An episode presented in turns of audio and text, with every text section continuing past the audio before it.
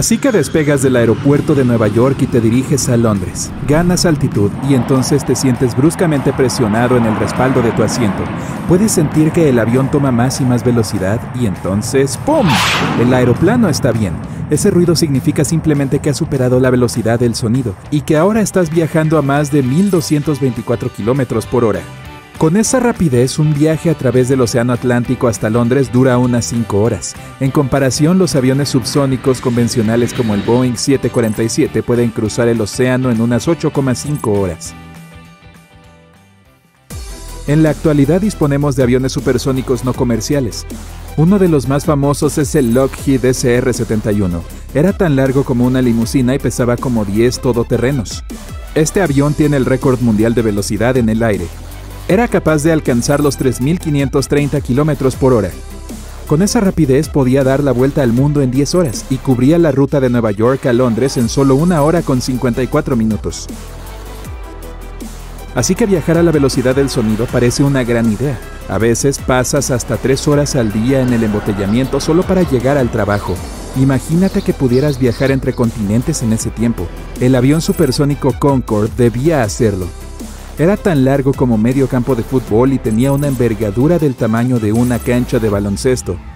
El Concorde vacío pesaba casi el doble de un Boeing 737 y podía transportar unos 100 pasajeros.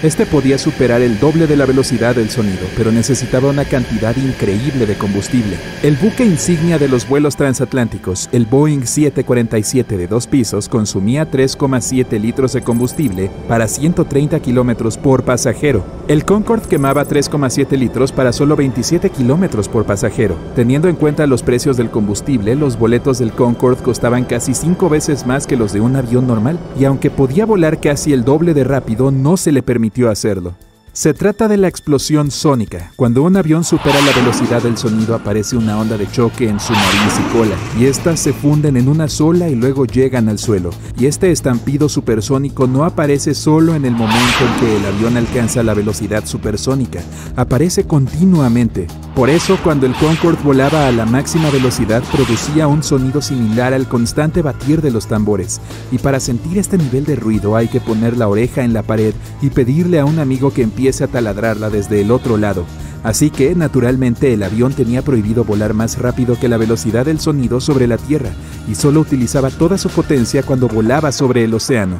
Cuando viajamos pasamos mucho tiempo conduciendo hasta el aeropuerto. Luego vamos a facturar, atravesamos el control de pasaportes y esperamos el embarque. Luego pasamos el control de pasaportes en otro país, recogemos nuestro equipaje y conducimos hasta nuestro destino. Todo eso lleva mucho tiempo y volar a gran velocidad no supone tanto cambio. Así que el Concorde era ineficiente, caro y ruidoso. En poco tiempo los aviones supersónicos pasaron a un segundo plano durante varias décadas, pero quizás vuelvan pronto. Aerion AS-2 es un avión supersónico privado en desarrollo. Es tan largo como tres autobuses escolares y tiene una envergadura casi como un Concorde. Puede alcanzar una velocidad de unos 1.490 km por hora y podrá cubrir la distancia de Nueva York a Los Ángeles y de vuelta. Los motores modernos lo han hecho más eficiente en cuanto a combustible y menos ruidoso, pero la explosión supersónica sigue siendo un problema. La NASA está desarrollando el avión experimental X-59 Quest para estudiar cómo hacer frente a las ondas supersónicas. Este es ligeramente más largo que un vagón de tren y con una envergadura tan larga como una limusina. Se espera que vuele a 1512 km por hora a una altitud de 17.765 metros. Eso es 1,5 veces más alto de lo que vuelan los aviones comerciales convencionales. Su forma estrecha y sus pequeñas alas cerca de la cabina deberían evitar la aparición de ondas sonoras y la gran distancia con el suelo debería dar tiempo a las ondas sonoras para frenarlas. Los ingenieros esperan que el volumen de la explosión supersónica en el suelo sea de unos 60 decibeles. Eso es mil veces más silencioso que el Concorde, y no se sentirá como un taladro detrás de una pared, sino como el ruido de una lavadora. Si los ingenieros resuelven el problema del ruido y permiten que los aeroplanos vuelen a velocidades supersónicas sobre el suelo, podrán volar de Nueva York a Los Ángeles en 2,5 horas en lugar de las 6 horas de un vuelo normal. El precio de un avión como el Aerion AS-2 comenzará en 120 millones de dólares. Eso es 12 veces más que un Cessna CJ4, por ejemplo, que consume menos combustible y puede llevar el mismo número de personas a bordo. Pero se sabe que el enorme Airbus A320 se puede comprar como jet privado por 500 millones de dólares. Así que si tu tiempo es valioso y quieres pasar menos tiempo en el aire, puedes comprarte un avión supersónico.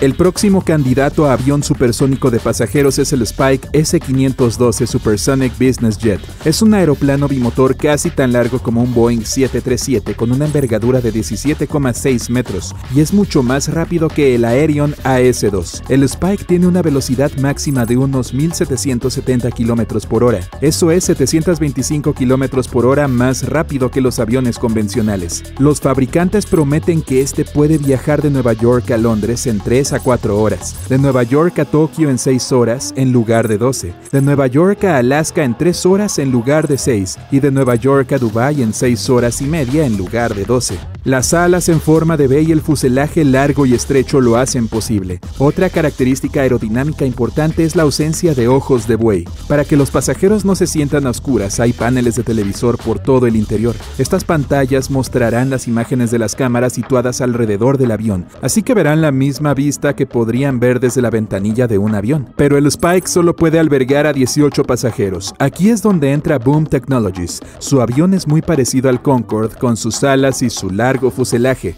Puede albergar hasta 55 pasajeros. Tiene dos motores en las alas y uno más en la cola. Impulsan el avión a más de 1770 km por hora. Son motores turbofanes como los de los aviones convencionales, así que no utilizarán postcombustión y no harán mucho ruido. La postcombustión se utiliza en los motores para crear un empuje adicional. El combustible puede no quemarse completamente en el motor y el gas de escape puede seguir ardiendo. Así que se enciende de nuevo y puedes ver el fuego justo detrás del motor del avión. Con motores así sería un 25% del coste de mantenimiento de este avión sobre el Concorde. Una nueva versión de este podría transportar entre 68 y 88 pasajeros. Los fabricantes de aviones esperan que el parecido de los boletos sea el mismo que el de un vuelo regular en clase ejecutiva. Hasta ahora los aviones supersónicos hacen demasiado ruido, por eso solo pueden utilizar toda su potencia sobre el agua, teniendo en cuenta que hay unos 1.750 vuelos diarios solo sobre el Océano Atlántico. Los aeroplanos supersónicos pueden ahorrar tiempo de viaje. Si estás buscando un avión que vuele de forma totalmente silenciosa, deberías fijarte en los eléctricos, como el Aviation Alice. Es un avión privado que está equipado con tres motores eléctricos. Despega y aterriza sin el ruido de los motores de combustible y no necesita largas pistas de aterrizaje. Así, los aeropuertos para aviones privados pueden situarse en el mismo centro de la ciudad. Se reducirá considerablemente el tiempo de viaje al aeropuerto. Además, el mantenimiento de Aviation Alice es increíblemente barato, 200 dólares por una hora de vuelo, frente a los 1000 dólares por el mismo tiempo de los aviones privados tradicionales. Las desventajas de este avión son la velocidad y la autonomía. Con una sola carga, el Aviation Alice puede recorrer unos 1000 kilómetros. Eso es como volar de Nueva York a Detroit y su velocidad máxima es de solo 407 km por hora. Eso es más lento que algunos autos deportivos. La mitad de los vuelos del mundo son de menos de 805 km por hora, así que este avión eléctrico podría ser un excelente sustituto de los gigantescos aviones de combustible. Solo hay que crear una red de aeropuertos y estaciones de carga para ellos. Se puede hacer en unos 2.000 aeropuertos abandonados. Ahí subirías al avión como si fuera un autobús y te llevaría a tu destino.